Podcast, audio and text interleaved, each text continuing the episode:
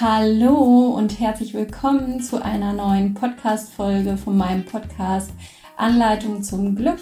Ich freue mich so sehr, dass du da bist. Ich bin Claudia Daniels, ich bin Glückscoach und ich bin Tanzpädagogin und ich möchte heute mit dir darüber sprechen, wie du deinen Weg authentisch gehen kannst, also über Authentizität.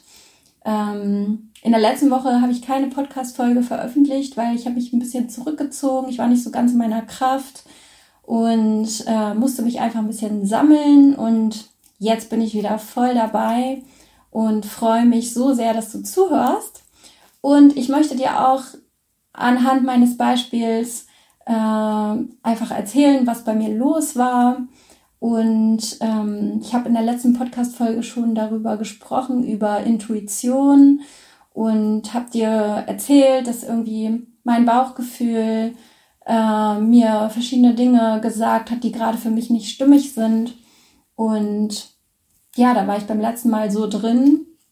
Und dann ist meine Entscheidung gefallen. Und ich, ihr wisst wahrscheinlich, ich habe ja ein Tanzstudio in Lüneburg.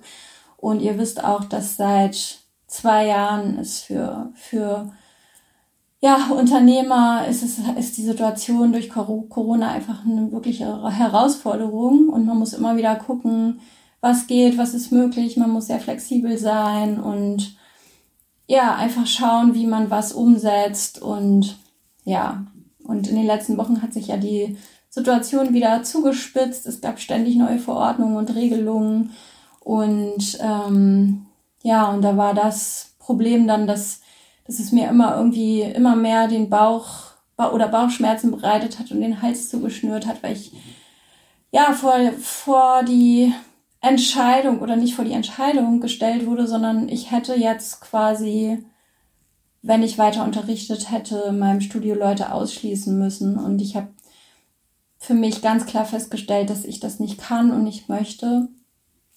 Und ähm, ja, auf meinem, meinem Studio, auf meiner Website steht ganz groß, ähm, das Studio 2, My Place to Move, ist ein Wohlfühlort für jedermann, für jung und alt und jeder ist bei uns willkommen. Und genau darum ging es mir immer. Das ist das, was ich schon seit Jahren erzähle, was mir total wichtig ist, dass wirklich jeder zu uns kam, kommen kann.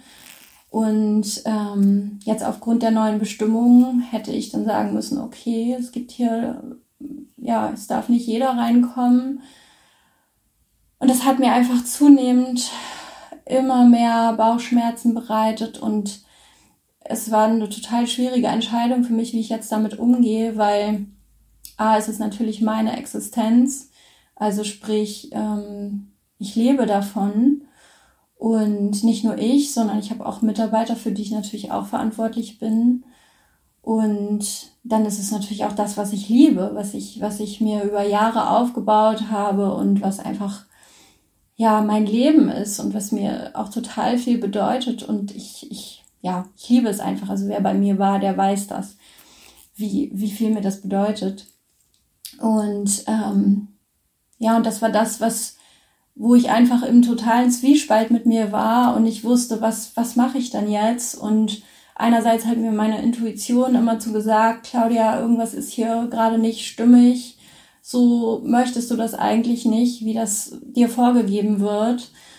Und ähm, andererseits ist natürlich da die Verantwortung, die man hat, die man trägt als Unternehmer für sich selbst und auch für andere. Und ja, das hat's mir extrem schwer bereitet, da irgendwie eine Entscheidung zu treffen. Und dann war aber irgendwann die Entscheidung da und ich habe mich dazu entschieden, dass es momentan keine Erwachsenenkurse bei uns gibt.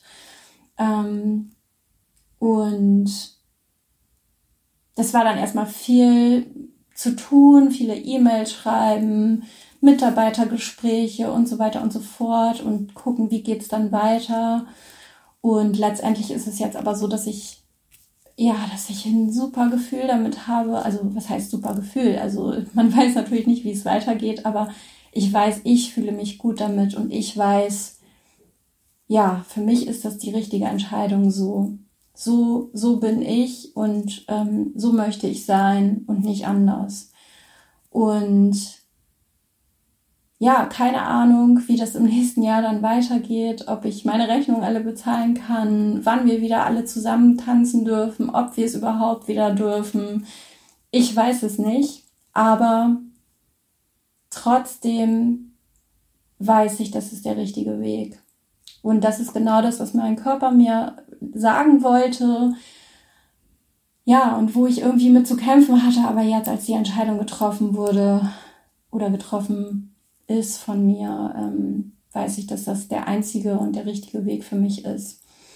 Und ähm, ja, und, und das heißt, ähm, es geht immer darum, wer möchtest du sein und wie echt möchtest du sein und wo im Leben gehst du vielleicht faule Kompromisse ein und da kannst du dich mal überprüfen, was fühlt sich für dich irgendwie nicht so ganz gut an, wo sagt dir vielleicht dein Bauchgefühl auch schon länger, das ist irgendwie nicht der richtige Weg für mich, aber naja, ich habe ja keine andere Wahl oder so. Aber du hast immer die Wahl, immer. Und meistens ist der authentische Weg nicht ganz der einfache Weg. Also ähm, es ist nicht so, dass es dann irgendwie unbedingt sich so ganz einfach anfühlt. Das war es bei mir jetzt auch nicht.